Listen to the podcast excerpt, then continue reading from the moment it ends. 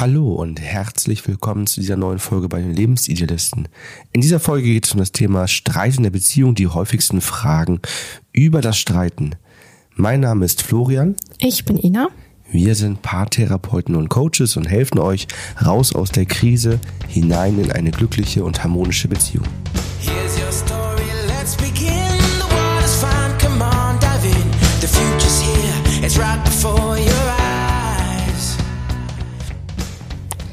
Streit ist in einer Beziehung etwas ganz Normales.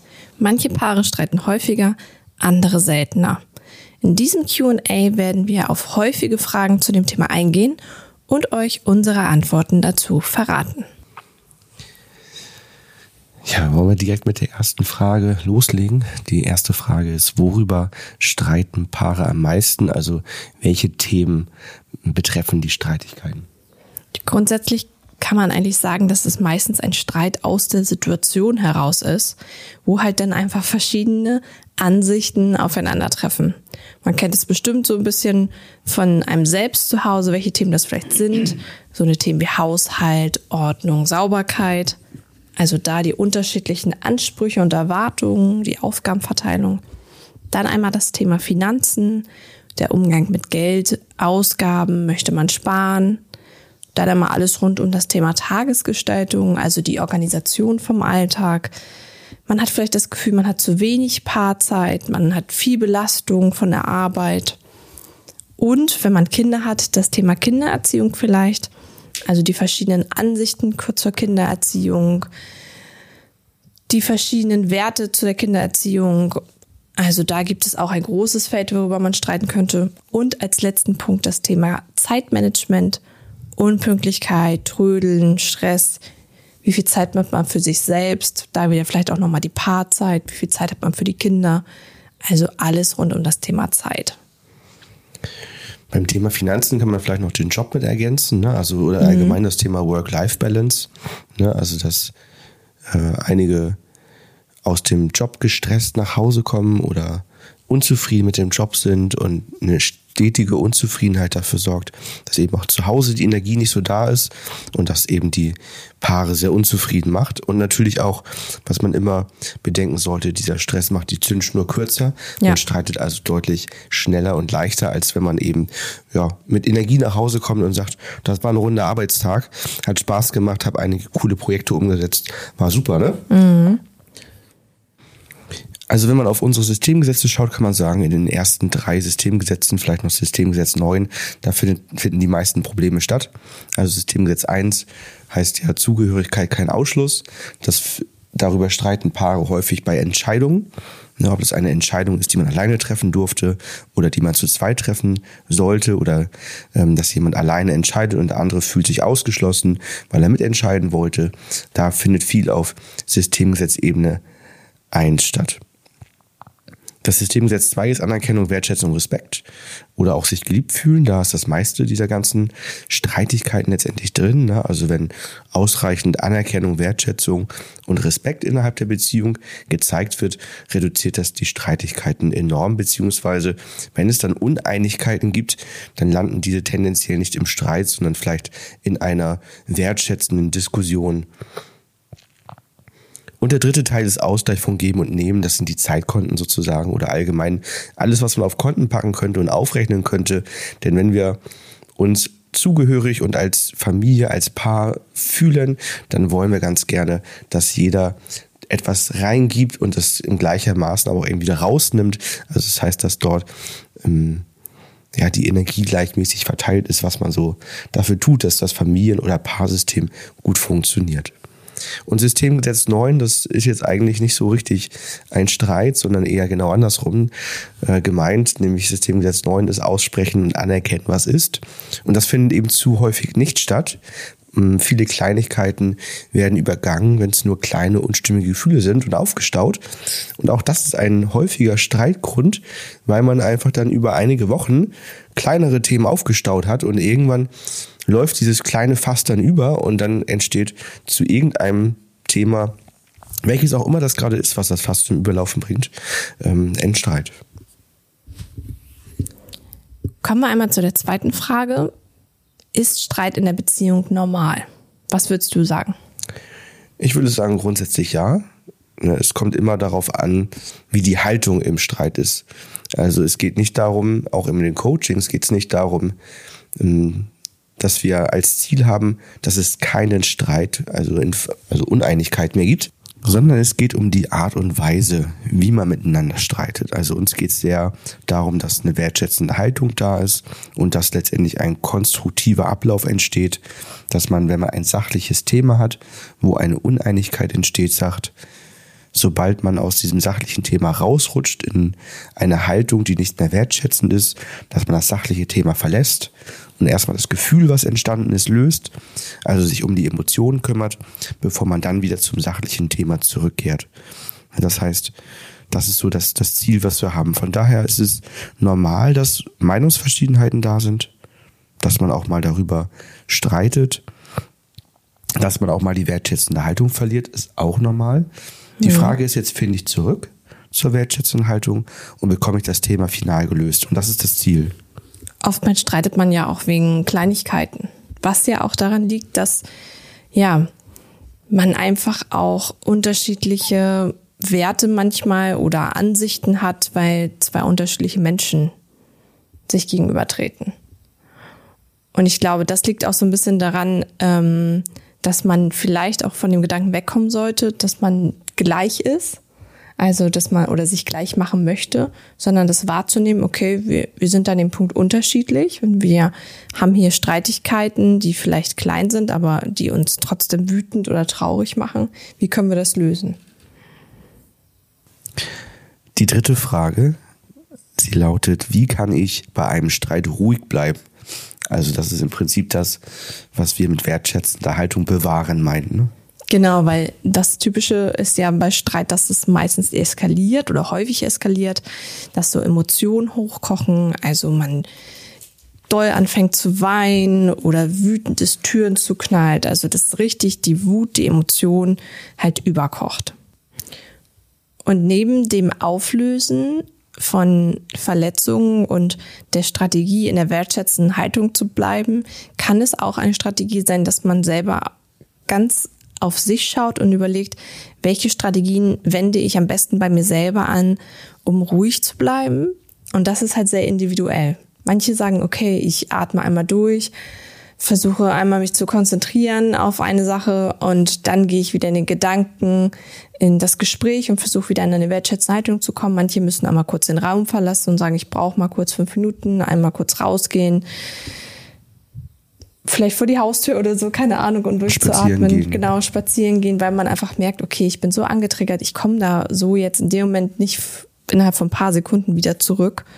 Und da ist es wichtig, glaube ich, eine passende Strategie zu finden, damit man nicht sozusagen sich ausgeliefert fühlt von seinen Emotionen und sich nachher im Nachhinein ärgert, dass das immer weiter eskaliert ist und weiter eskaliert ist, weil man nicht ausgestiegen ist.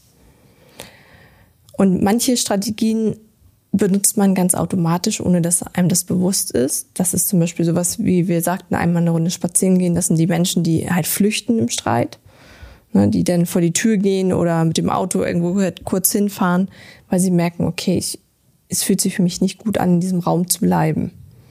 Das Problem ist natürlich bloß bei diesem Flüchten, ist, dass es die andere Person, die zu Hause bleibt oder die vor Ort bleibt, natürlich extrem anträgert und sauer macht meistens.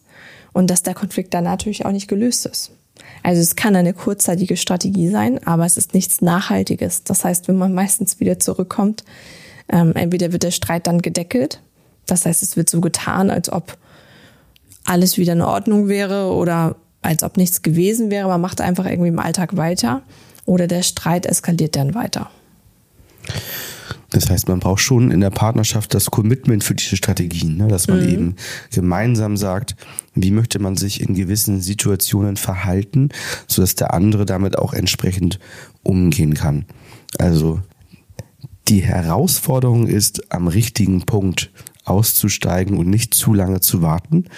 Denn sobald es unstimmig wird und ich so erste ungute Gefühle merke, viele merken das so im, in der Bauch-Brustgegend, dass da irgendwas passiert oder dass sich irgendwie der Hals zusammenzieht oder also viele haben da so erste Körpersignale, wenn sie merken, oh, das Gespräch verläuft jetzt gerade so, dass das bei mir ein Gefühl auslöst, unstimmig ist, vielleicht eine emotionale Verletzung sogar macht und da dann auszusteigen und zu sagen, wir müssen mal kurz pausieren. Lass uns mal zurückgehen an den Punkt, wann war es mal gut. Das kann vor drei, vor fünf, vor zehn Minuten gewesen sein. Und lass uns da nochmal neu ansetzen, denn da ist bei mir ein Gefühl entstanden. Man kann auch noch innerhalb der, des Gesprächs das Gefühl lösen. Ja, dass das andere sagt, Mensch, das wollte ich gar nicht, dass bei dir so ein Gefühl entsteht. Das tut mir leid. Und dann kann man recht schnell wieder bei dem sachlichen Thema, um das es sich dreht, eben ansetzen. Ja, und was ich bei dem Punkt auf sich selbst achten auch natürlich nochmal gut finde, ist, wenn man auf andere Lebensbereiche schaut. Ne? Also deswegen kann man auch nie völlig frei von Streit bleiben, weil wir immer Lebensphasen haben, wo unsere Zündschnur durch, durch Umstände kürzer wird. Und wenn wir schaffen, in anderen Lebensbereichen auch recht ausgeglichen und innerlich zufrieden zu sein, so gut wie halt möglich, erhöht das die Chance, dass wir in Konflikten eher Ruhe bewahren können, unsere Emotionen äh, nicht so schnell überkochen, weil unsere Zündschnur dann deutlich länger ist. Kommen wir zur nächsten Frage. Warum schweigen Menschen nach einem Streit? Das ist eine Möglichkeit, dieses Schweigen nach dem Streit. Das ist häufig ein Schutzmechanismus. So ein Schutz davor kann man sich das vorstellen, sich öffnen zu müssen, Stellung zu beziehen, sich verletzlich zu zeigen. Das haben viele Menschen, die auch ähm, ja sehr stark den Wert der Harmonie haben, also die gar nicht so gerne in Streit reingehen, sondern sagen, ich möchte das eigentlich gar nicht, ich brauche die Harmonie zu Hause. Ich schweige erstmal. Die zweite Möglichkeit ist, dass man Schweigen als Strafe einsetzt. Also Ausdruck dafür, dass man das Verhalten nicht in Ordnung findet. Das wäre ja auch so ein bisschen dieses Ignorieren. Ne? Ich ignoriere dich, ich gucke dich nicht an, ich rede halt nicht mit dir. Dann sollst du mal sehen, was du davon hast. Das empfinden viele Menschen auch als extrem unangenehm. Also das wird häufig beschrieben als, dass die Ignoranz als einer der unangenehmsten Strategien ist in einem Streit, weil man das Gefühl hat, man kann den anderen gar nicht mehr greifen.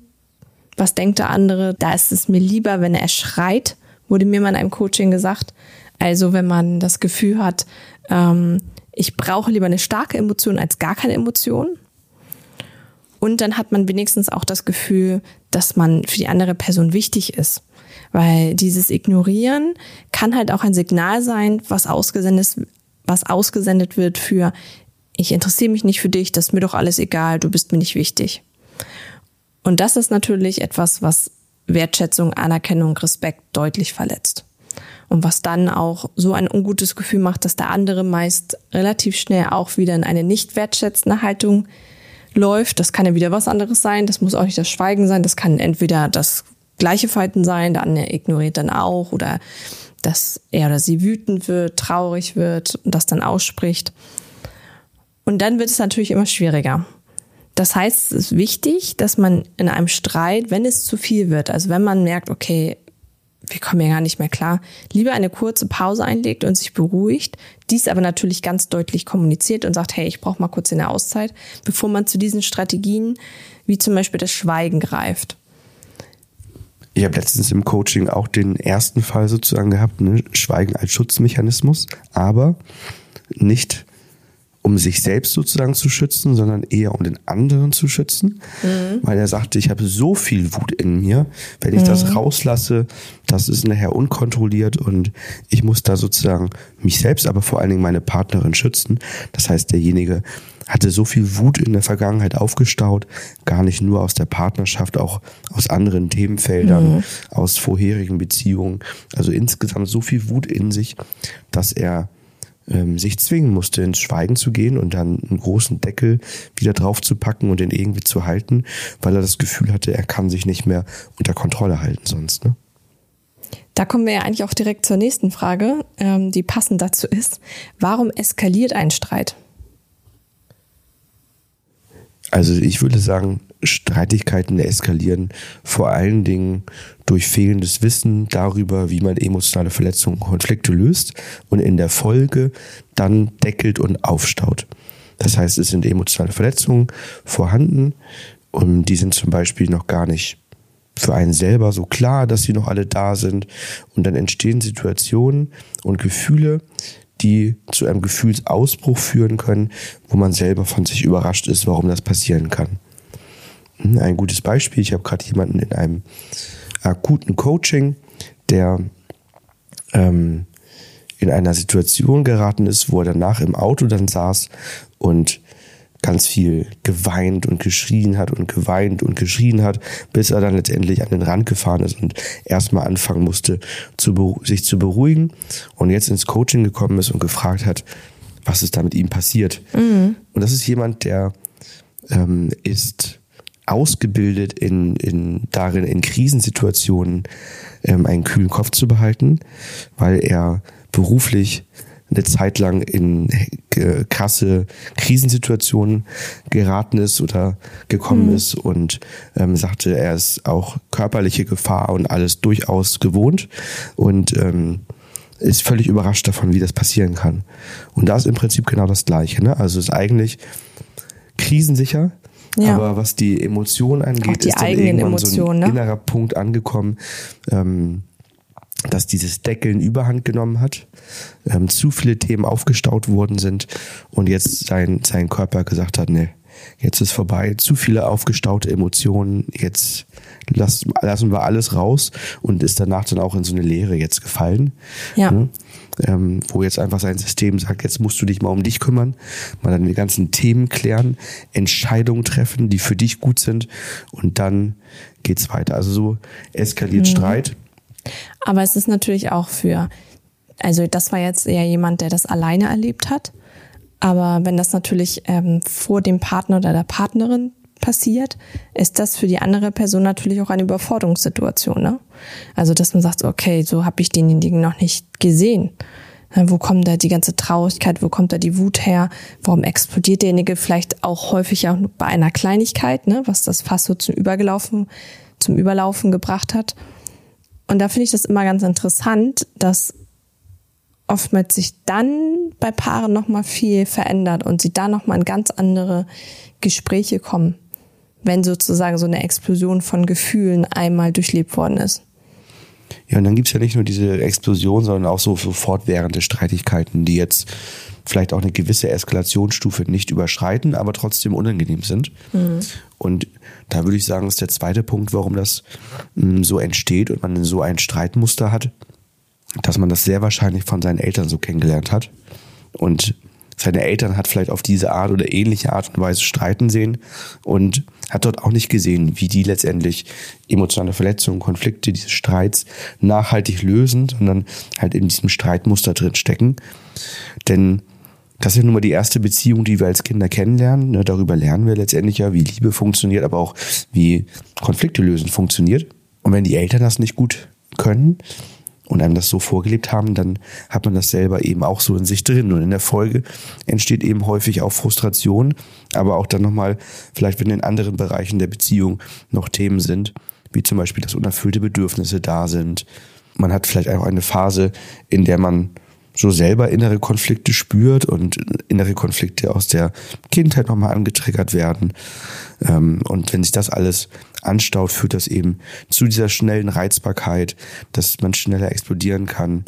Und es hängt natürlich auch von den Erwartungen ab. Ne? Wenn man hohe Erwartungen hat, kann das auch dazu führen, wenn diese unerfüllt bleiben ähm, oder auch unausgesprochene Erwartungen, dass das eben schnell in einen Streit mündet. Sechste Frage. Was soll ich bei einem heftigen Streit tun? Als erstes würde ich sagen, durchatmen, versuchen die Ruhe zu bewahren. Also sich vielleicht einen Moment Zeit nehmen. Also das kann ja auch sein, der Moment, wenn der andere spricht, dass man sich so ein bisschen ausklingt mal, darüber nachzudenken, was man sagen möchte. Das kann aber auch nach dem Streit sein, dass man sagt, ich brauche es mal einen Augenblick. Ich muss mal über das, was gesagt worden ist, kurz nachdenken. Weil ja jedes Wort, was ich ausspreche, ist ein gesprochenes Wort. Und ich kann meine Wörter nicht zurückholen. Das heißt, das, was ich sage, ist halt ausgesprochen. Und das kann ja auch sein, dass ich das nachher bereue, weil ich das gesagt habe in meiner verletzten Art und Weise, die ich in dem Moment hatte. Und ich sage, okay, hätte ich da jetzt noch mal zwei Minuten drüber nachgedacht oder noch mal kurz tief Luft geholt, hätte ich das so nicht gesagt. Deswegen kann das dadurch schon vermieden werden. Dann der Schritt innerlich zu sagen, wie kann ich versuchen, die Meinung des anderen zu verstehen. Also bei uns heißt es ja auch so die Anerkennung vom Leid.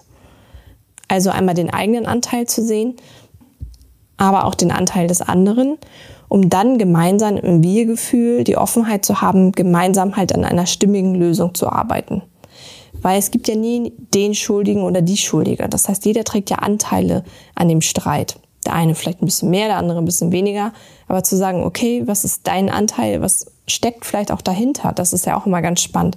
Was steckt hinter dem gesprochenen Wort von Wut und Trauer? Welches Bedürfnis? Um mal auf die Bedürfnisse zu schauen. Was ist das Bedürfnis des anderen? Warum sagt der oder diejenige das? Bei sich selbst zu schauen, was ist eigentlich mein eigenes Bedürfnis?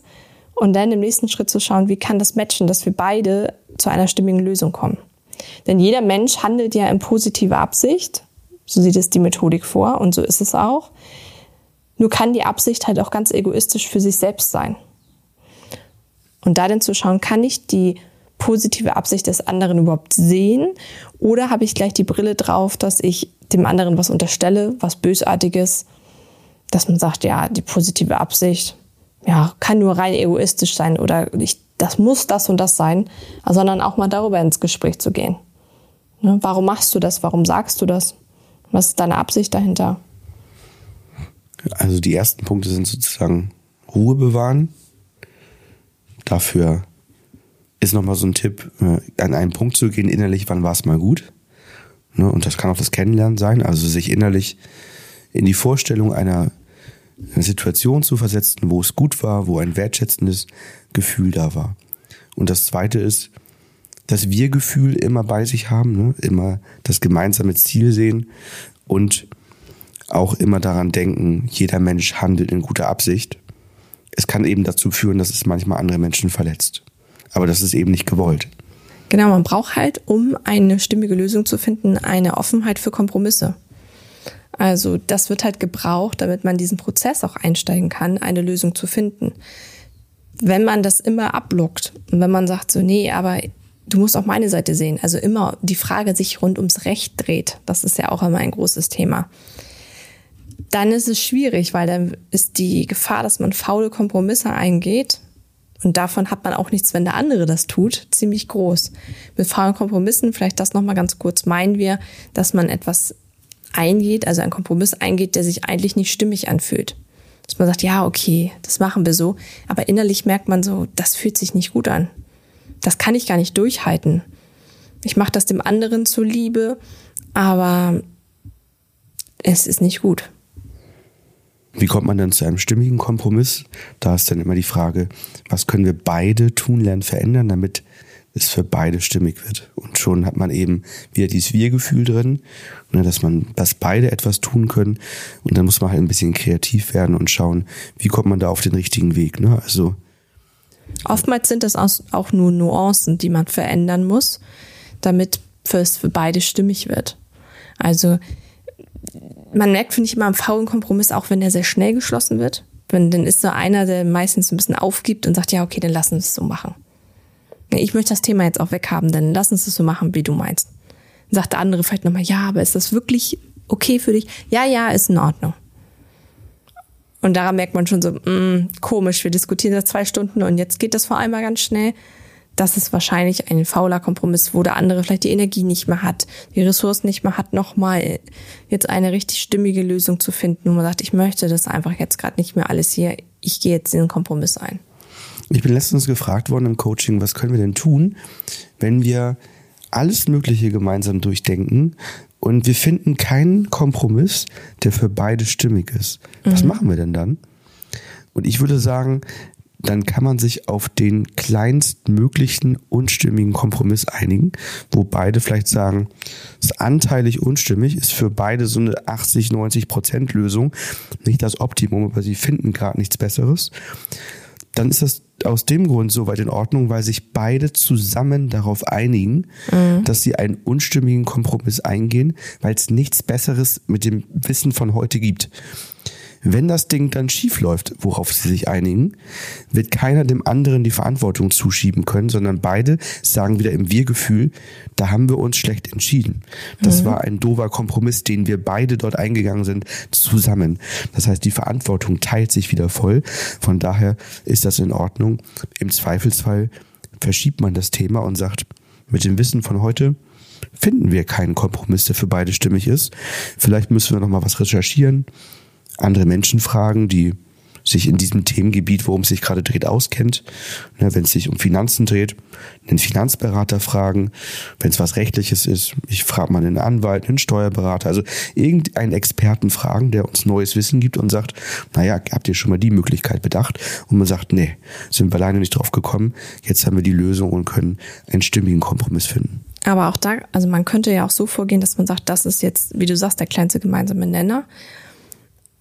Und im Hinterkopf immer zu haben, es darf sich ja weiter verändern. Also was verändert sich vielleicht einfach auch so im Außen, dass das stimmig werden könnte. Und damit man immer, und dass man immer in der Kommunikation darüber bleibt. Bevor wir zur letzten Frage kommen, noch einmal ein kurzer Hinweis, dass wir in unserem Blogartikel richtig streiten. So führt man ein Streitgespräch.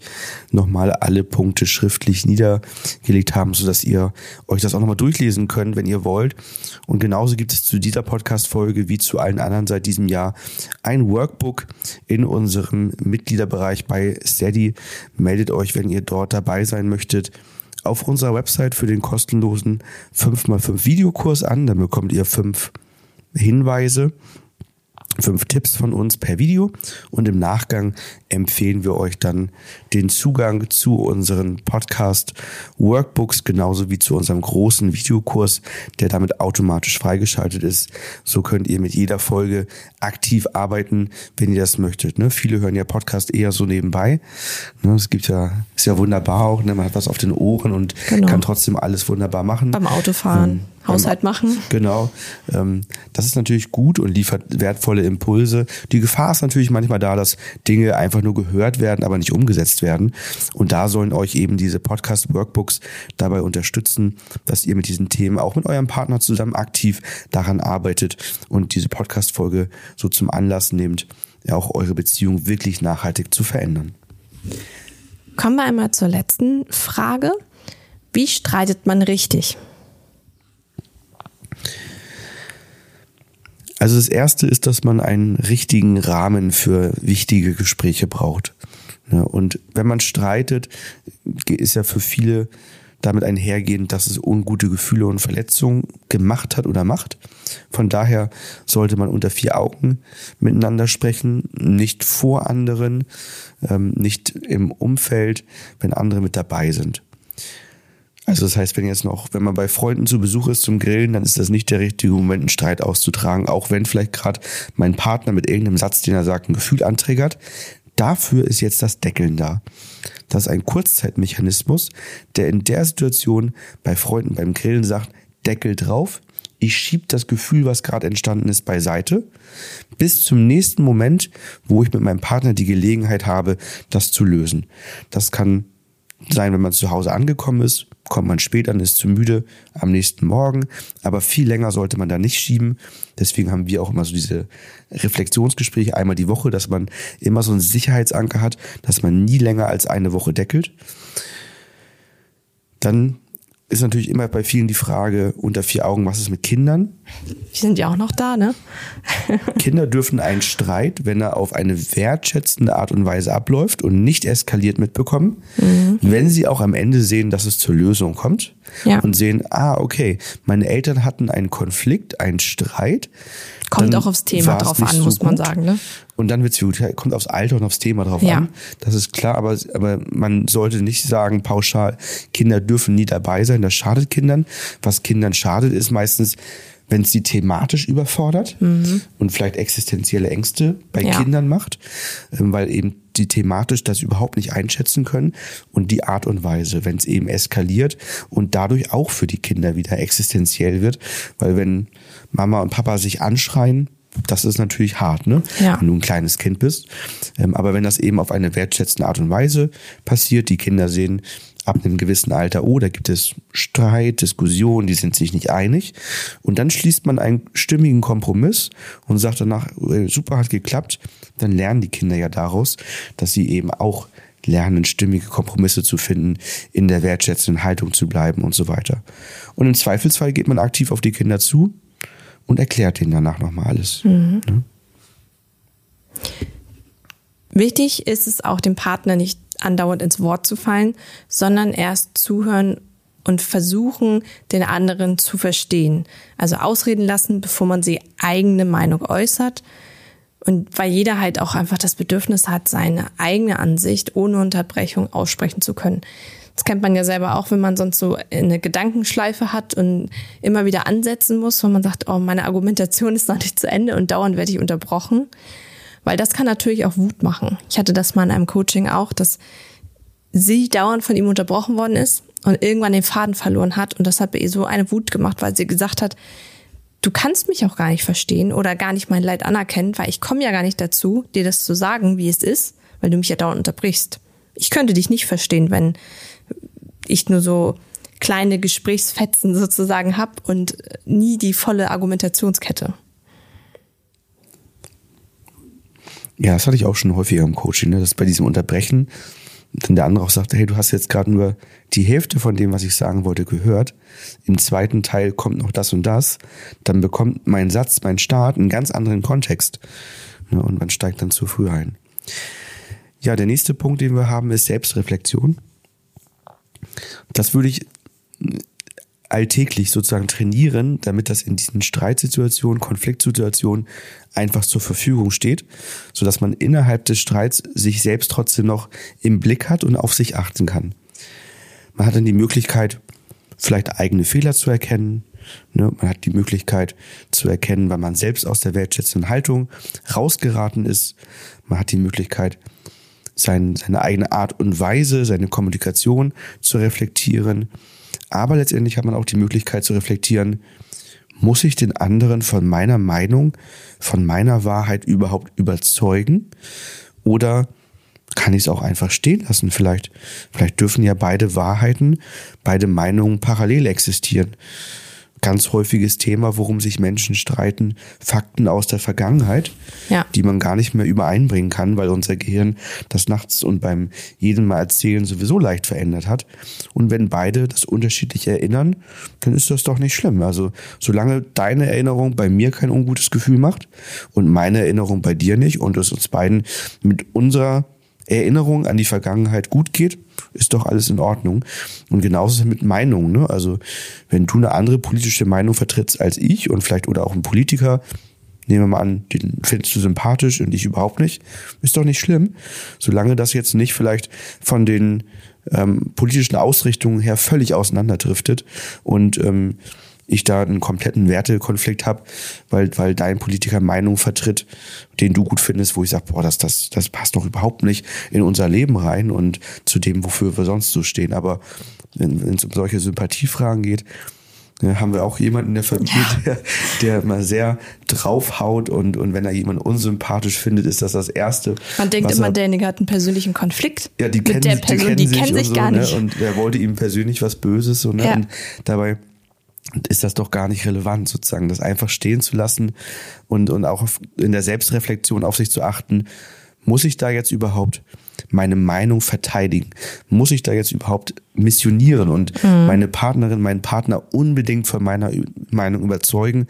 Oder können die beiden Meinungen oder Wahrheiten auch einfach ganz harmonisch parallel laufen? Das ist ja meistens schwierig, weil ich fühle mich ja im Recht und möchte den anderen gerne mit meinem Recht überzeugen, weil ich denke ja, meine Meinung ist die richtige.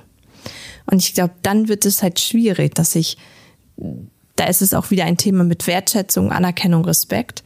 Also, dass ich mir Wertschätzung wünsche für meine Meinung. Und wenn der andere dann sagt, habe ich eine andere Meinung, dass ich das deshalb auf dieser persönlichen Ebene so stark fühle. Ja, und das ist ein Thema der Glaubenssätze. Dazu sagen, es gibt nicht nur eine Meinung, die richtig ist, sondern es gibt eine Range ne, und es gibt einen Meinungskorridor, der sich für mich gut anfühlt. Und wenn ich mich in dem bewege, dann ist doch alles in Ordnung. Ne? Also es ist immer so die, die Challenge, wenn man ein Unternehmen aufbaut, dass man selber seinen Weg hat, wo man sagt, eine Aufgabe löse ich so. Und dann kommt der erste Mitarbeiter dazu und er löst die Aufgabe völlig anders und geht einen ganz anderen Weg. Und dann guckt man drauf und sagt, hm, hätte ich anders gemacht, aber er ist auch am Ziel angekommen und manchmal sogar schneller, als man selber angekommen wäre, weil sein Weg effizienter war. Ne? Also das heißt, einfach innerlich zu akzeptieren, es gibt mehrere Wege, es gibt mehrere Meinungen und solange das sich einfach in meiner Range befindet, wo ich sage, ist irgendwie so im grünen Balken drin. Ne, ist okay. Wenn es in die graue Zone kommt, kann man anfangen zu diskutieren. Und erst wenn es in den roten Bereich hineingeht, dann müsste man jetzt wirklich genauer hinschauen und sagen, das kann nicht mehr parallel existieren. Ne? Ein weiterer Punkt ist auch keine Vorwürfe, also keine Beleidigungen wie du hast das und das gemacht, du bist so und so ein Mensch. Also direkte Angriffe, das sollte man vermeiden, weil dann wird es schwierig, eine gute Diskussion aufzubauen, wenn ich gleich auf Identitätsebene gehe. Dann wird der andere in den Verteidigungsmodus kommen und der Streit eskaliert. Das ist wichtig, dass man das vielleicht nochmal intensiver erklärt, weil das geht bei vielen wirklich schief. Ne? Also du hast und du bist sind halt Sätze, die beim anderen nicht auf Verhaltensebene wirken, die sehr weit oben angesiedelt ist, sondern auf einer tiefliegenden Ebene, auf einer Identitätsebene, bei der wir uns persönlich angegriffen fühlen und automatisch der Verteidigungsmodus aktiviert wird, da kann man sich fast gar nicht gegen wehren, dass das passiert. Genau. Da wäre es natürlich schöner, wenn man die eigene Wahrnehmung äußert, also bei sich bleibt, ne? Diese typischen Ich-Botschaften dann verwendet, wie ich habe mich da nicht wertgeschätzt gefühlt. Wie man sich selber gefühlt hat, das ist ja das eigene Gefühl, das kann der andere sozusagen nicht bestreiten, weil das habe ich ja so gefühlt. Aber es ist schwierig, wenn ich über den anderen urteile wenn ich das Verhalten des anderen, was zu dem Gefühl bei mir gefühlt hat, beschreiben möchte, dann mache ich das objektiv. Man kann sich dafür immer gut innerlich vorstellen, wie würde das jemand unbefangenes Drittes sehen oder wenn eine Kamera im Raum wäre, die keine Emotionen einfängt und ähm, keine Vorerfahrung hat sozusagen, wie würde die das beschreiben danach? Ne? Dann würde die vielleicht nicht sagen, du hast vergessen, den Müll rauszubringen, Ne? Weil vergessen weiß man gar nicht, sondern du hast den Müll bis 12 Uhr nicht rausgebracht. Das ist objektiv richtig, das ist nicht passiert. Oder man kann sagen, der Müll ist noch da. Ne? Also das heißt, es gibt verschiedene Varianten. Aber wenn man sagt, du hast den Müll vergessen rauszubringen, dann ist natürlich vergessen schon interpretiert kann ein Gefühl machen, wenn der andere es nicht vergessen hat, sondern bewusst aufgrund von anderen Themen erstmal verschoben hat. Ne? Und kann natürlich auch, wenn dann noch ein äh, nie bringst du den Müll ra zuverlässig raus oder sowas auf Identitätsebene schnell wieder wirken. Genau, nächster Punkt ist, dass man hm, Wünsche formuliert. Und da muss man jetzt unterscheiden zwischen emotionale Verletzungen lösen oder Feedback geben. Also wenn ich nicht verletzt bin und ich möchte ein Feedback geben, dann darf ich am Ende einen Wunsch äußern. Ja, also ich gebe dir ein Feedback, sag, du hast irgendwas so und so gemacht. Ein Anteil davon fand ich nicht so gut, aber er hat mich nicht emotional verletzt. Dann kann ich sagen, ich würde mir wünschen, dass du beim nächsten Mal das so und so machst. Da würde ich mich besser mitfühlen ähm, und das, das wäre gut. Dann kann ich einen Wunsch äußern. Wenn jetzt eine emotionale Verletzung passiert ist, dann hilft ein Wunsch äußern durch die verletzte Person nicht, sondern dann bleibt innerlich so dieses Gefühl zurück bei dem, der den Wunsch dann äußert. Das macht der andere ja nur, weil ich es mir gewünscht habe und nicht, weil er sozusagen verstanden hat, was für ein Gefühl das bei mir macht und dass eine Verhaltensänderung wichtig ist. Und derjenige, der das dann mitgeteilt bekommt, gerade in so einer verletzten Situation heraus, der hat manchmal das Gefühl, bevormundet zu werden. Der will nicht fremdgesteuert werden. Das heißt, es ist besser, dass derjenige, der den anderen verletzt hat, sagt, wie er mit dem Wissen von heute und dem Wissen darüber, dass das den anderen verletzt, anders gehandelt hätte. Dann überlegt derjenige selber, wie er sich anders verhalten hätte können, auch in einem Rahmen, der für ihn leistbar ist und den er gehen würde. Und dann kann der andere sagen, ja, das hätte mir geholfen. Wenn du dich so verhalten hättest, dann wäre es gut gewesen. Und das impliziert dann eben ein, eine Verhaltensänderung für die Zukunft, sich zukünftig so zu verhalten. Da hat derjenige selbstbestimmt eine Lösung gesucht. Der andere weiß jetzt, wie derjenige sich verhalten wird und dann passt das auch wieder. Ne? Kann ja auch grundsätzlich sagen, dass man mit Wünschen oftmals viel mehr anfangen kann als mit Vorwürfen, Unterstellungen oder Beleidigungen. Also dann weiß ich ja auch, was der andere sich wie vorstellt, ne? Also da auch zu überlegen, was für eine Energie hat der Wunsch, anstatt die Beleidigung oder die Unterstellung, ne? Und der Punkt, das richtige Verständnis. Das ist oftmals ein großer Punkt im Coaching, dass beide denken, sie haben die Sache soweit verstanden, aber dann merken, dass ein großer Anteil des Verständnisses Interpretation ist. Und das kann man vermeiden, indem man das wiederholt, was der andere gesagt hat, nachfragt, zusammenfasst, einfach sicher geht, dass man den anderen richtig verstanden hat. Weil die Interpretation ist immer schwierig, wenn ich das Verhalten des anderen interpretiere und denke, ja, ja, das meinte derjenige so. Das weiß ich ja gar nicht. Das kann ja auch komplett anders sein. Und dann handle ich in meiner Interpretation und der andere hatte ganz andere Erwartungen, ist dann enttäuscht und sagt, okay, warum, warum macht derjenige das? Kann auch eine Grenzüberschreitung sein. Dachte, boah, das geht gar nicht, was derjenige macht. Und die Person, die dann handelt, handelt ja in positiver Absicht und sagt, ja, das war für mich der nächste logische Schritt, weil du hast das ja so und so gemeint. Und sagt der andere, nee, das habe ich gar nicht so ausgesprochen, das war überhaupt nicht so gemeint, da ist ein Missverständnis aufgetreten. Und das passiert sehr, sehr häufig in der Kommunikation. Ja, so ein vollständiges Verstehen ist ja immer fast gar nicht möglich. Ne? Unser Ausbilder sagte in der Ausbildung ja auch immer, Verstehen gibt es nicht, nur eine Annäherung. Ne? Dafür gibt es einfach zu viele Möglichkeiten, sich misszuverstehen. Was eine gute Möglichkeit ist, sich da nochmal deutlich anzunähern und wirklich einen Sprung nach vorne zu machen, ist, sich mit den Metaprogrammen zu befassen. Im Metaprogramm ist so ein bisschen festgelegt, wie jeder von uns filtert. Worauf legt er besonderen Wert? Worauf achtet er? Also was machen unsere Filter, wenn wir eine Situation objektiv wahrnehmen? Und daraus folgt dann die Interpretation. Die wenigsten Menschen wissen von sich selber, wie die Metaprogramme laufen und dann natürlich auch nicht, wie beim Partner die Metaprogramme laufen. Und wenn beide sich das mal näher anschauen, wie das mit den Metaprogrammen funktioniert bei einem selbst, dann kann man dort einen Abgleich stattfinden lassen und schauen, wie kann man das in die Alltagssituation einbauen. Da ist der Tipp, ähm, einfach mal auf die Website zu gehen, nlp.at, also ist eine österreichische Seite, aber auf Deutsch natürlich.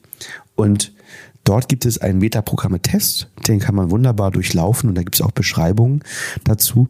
Und dann kann man für sich selber mal rausfinden, wie ist man da aufgestellt, wie filtere ich eigentlich und wie filtert mein Partner und kann das zu einem Abgleich bringen. Und dort, wo man größere Differenzen hat, da kann man natürlich mal genauer draufschauen und mal überlegen, in welchen Situationen haben diese Unterschiede bisher für Streitigkeiten gesorgt oder für Missverständnisse und wie können wir das zukünftig ändern. Ja, heute mal eine etwas längere Podcast-Folge. Ne? Sieben Fragen hatten wir und ich glaube, das waren für viele auch sehr relevante Fragen. Wir hoffen, ihr könnt damit gut arbeiten und hm, eure Streitkultur vielleicht verändern, sodass ihr weniger eskalativ streitet, mehr wertschätzend miteinander mhm. diskutiert. Denn Meinungsverschiedenheiten werden wir nicht aus der Beziehung hinausbekommen, aber wir können an der Art und Weise arbeiten, wie er damit umgeht, ne, so dass Streit eben oder Meinungsverschiedenheiten keine unguten Gefühle mehr auslösen und wenn doch, ihr sie sofort lösen könnt. Vielen Dank fürs Zuhören und bis zum nächsten Mal. Bis bald. Ciao.